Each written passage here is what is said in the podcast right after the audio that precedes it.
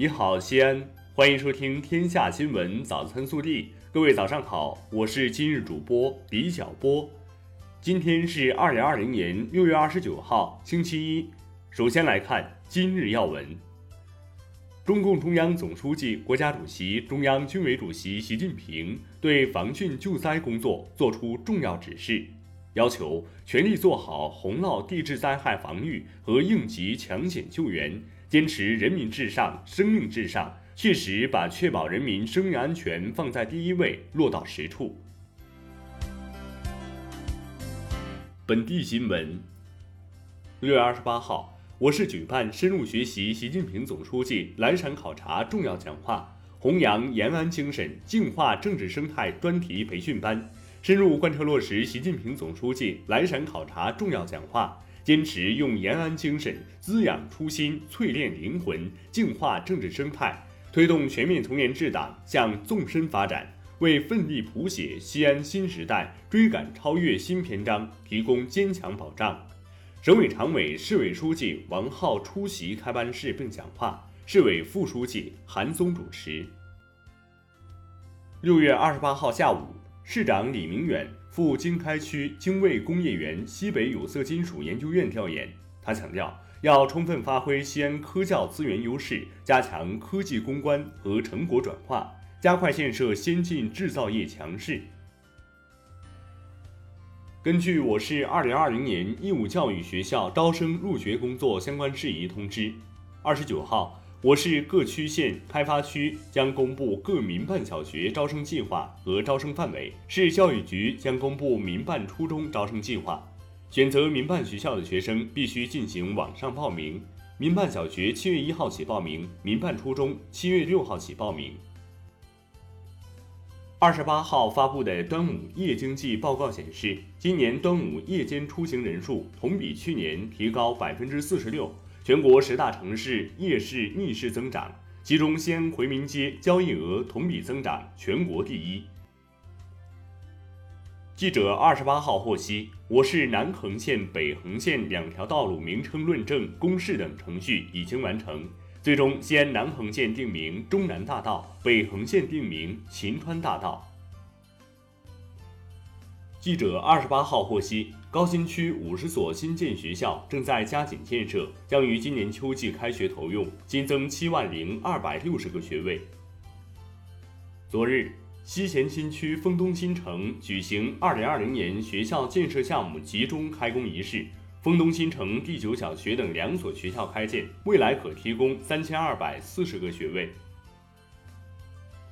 六月三十号二十三时起，雁翔路至南三环十字东南由西向东方向南三环辅道开始进行封闭围挡，施工将影响幺二幺路、幺三幺路、二七零路三条公交线路的正常通行。从七月一号起，这三条公交线路将临时绕行。七月份，西安市人社局人才中心职介中心将举办二十七场招聘活动，其中现场招聘十八场，网络招聘九场。国家发展改革委公布，自二十八号二十四时起上调国内成品油价格。根据现行成品油价格形成机制，二十八号二十四时起，我省汽柴油价格相应上调。九十二号汽油和零号柴油最高零售价每升分别上调零点一元和零点零九元。调整后，九十二号汽油西安市场每升五点五一元，零号柴油西安市区每升五点一一元。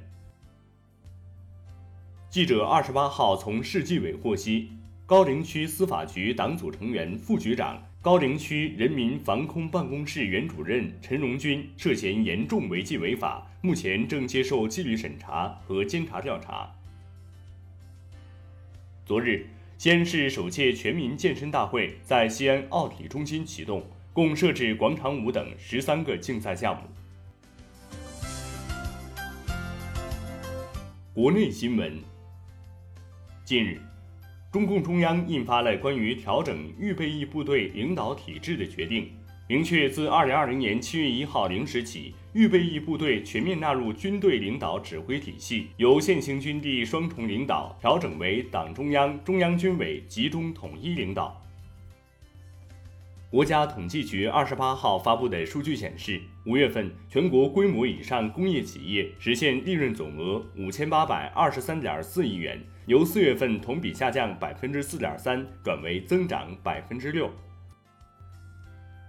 记者二十八号获悉，南方洪涝灾害已致超过一千二百万人次受灾。国家减灾委应急管理部针对四川、贵州、湖南近期严重暴雨、洪涝等灾害，紧急启动国家四级救灾应急响应。北京市丰台区相关负责人二十八号表示，经专家评估，新发地市场牛羊肉综合大楼相关人员为疫情极高风险人群。现决定对其相关集中隔离人员，在原来十四天的基础上，再延长集中医学观察十四天。中央气象台二十八号发布强对流天气蓝色预警，预计六月二十八号二十时至二十九号二十时，内蒙古中部、陕西东北部、山西、河北西部、黑龙江东南部、吉林东北部等地的部分地区将有八到十级雷暴大风或冰雹天气。第一届至第十三届全国人大代表、共和国勋章获得者申纪兰，二十八号凌晨在山西长治逝世，享年九十一岁。曾经在电影《烈火中永生》扮演经典角色江姐的著名电影表演艺术家于兰，二十七号晚在北京病逝，享年九十九岁。日前，云南省富源县发现不明水生物，经专家检测鉴定，确认该物种为濒临绝迹的索氏桃花水母。桃花水母是世界一类濒危的古老腔肠动物，至少有六亿年的生存历史，有“水中活化石”之称。据四川省都江堰市公安局通报，二十八号发生在巨源镇的一起车辆坠河交通事故，经初步调查，系一起刑事案件。经查。何某某等人与易某某等人因口角引发打斗，后双方驾车追逐至都江堰市巨源镇绕院路与杨子路交叉路口时发生碰撞，造成何某某等人乘坐的越野车坠河。车内两名男子自救上岸后正在接受公安机关调查，对何某某等车内另外三名男子的搜救工作正在进行中，现该车已被打捞出水，目前案件正在进一步侦办中。二十八号，四川成都警方通报十七岁少年电梯内绑走八岁男童案。六月二十五号二十三时，民警接家长报警称，其小孩在小区电梯内被人绑走。民警到达现场后，报警人在小区地下停车场找到伤痕累累的儿子，头部和体表多处受伤，由幺二零及时送医救治，无生命危险。目前。十七岁嫌疑人张某豪已被刑拘，案件正在进一步侦办中。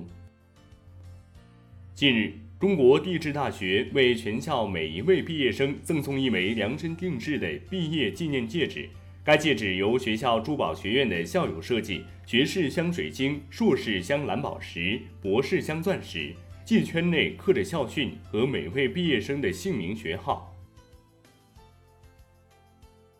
以上就是今天早新闻的全部内容。更多精彩内容，请持续锁定我们的官方微信。明天不见不散。